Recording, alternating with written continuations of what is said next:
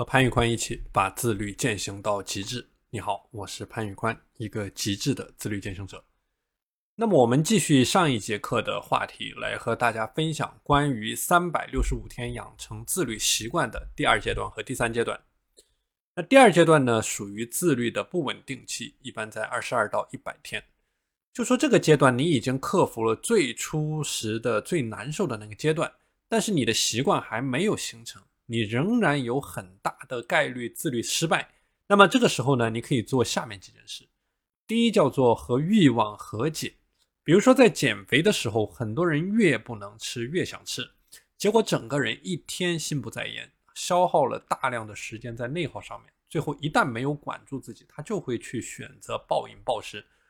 我的做法是在这个阶段呢，你不要去强求，真的想吃那你就去吃，但不要暴饮暴食。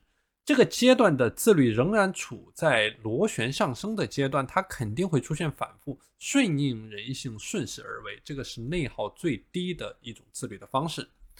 那么第二件事呢，叫做去深呼吸，停半个小时。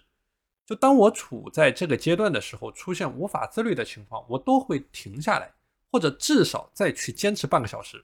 那比如说我在某天特别不想工作的时候呢，我就会让自己再坚持半个小时。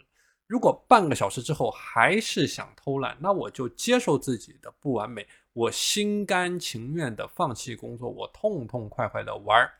那同样，当你遇到了无法自律的情况，或者在某一个重大选择之前，你都可以停下来问你自己一个问题，就说这件事情我是不是非做不可？那半个小时之后，如果你还是想做这件事，那你就去接受自己的不完美，因为你再怎么苛责自己，你都是没有用的，这个只会加剧你自我怀疑、精神内耗的怪圈。那这个时候呢，你需要和自己的欲望和解。我的经验是，如果你在这个阶段把这两个步骤给做好了，那你可以在总体上大大的降低不自律的概率。你整个人一定会处在一个前进的状态，至少是你往前面走九步退一步，而不是说你往前面走两步退三步。那很多人呢，他就处在这个走两步退三步的阶段。OK，那三百六十五天自律的第三阶段呢，叫做稳定期，就是一百零一到三百六十五天。那么在这个阶段，你已经完成了从零到一的搭建，你已经完成了最艰难的一个步骤，就是去建立习惯的过程。也就是从一到一百的过程，你已经不再需要去消耗意志力和精力做一件事情。那么这个阶段，你只需要不断的去重复、精进、优化。具体来说，你可以做下面几件事。那第一件事呢，叫做去固化你的行为。在这个阶段，去固化你的习惯和行为，就是说在固定的时间、固定的地点到点就去做，就像每天去洗脸、刷牙、穿衣服、吃饭一样。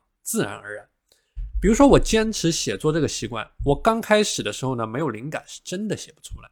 那后来怎么办的呢？我就是规定自己每天一个小时的时间，就到点就去写，从第一个字开始写，硬写。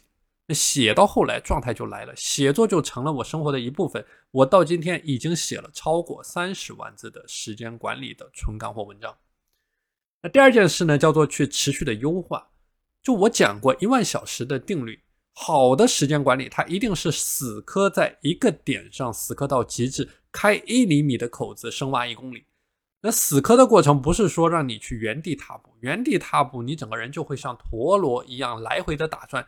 就说在这个阶段，一定是要不断的突破你的舒适圈的。比如说我进行持续优化的方式很简单，就是每天坚持的复盘，复盘的时候呢，去写出三个优化点，那第二天照做执行。这个就像我当初学做菜的时候，我第一次做菜的时候，我只会做番茄炒鸡蛋。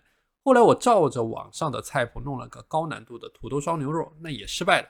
那么后来工作的时候呢，就天天做，天天做，不断的练习，不断的练习，就到现在给我任何的食材，我都能做出一桌的大餐，我连菜谱都不需要看，因为都记在脑袋里面了。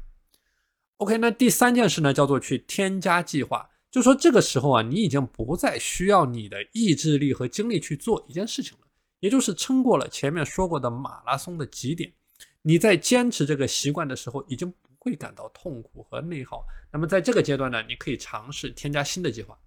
比如说，当我把一件事情做到第三阶段，我就可以开始启动一个新的习惯的第一个阶段，就把主要的精力分配给新的自律微习惯。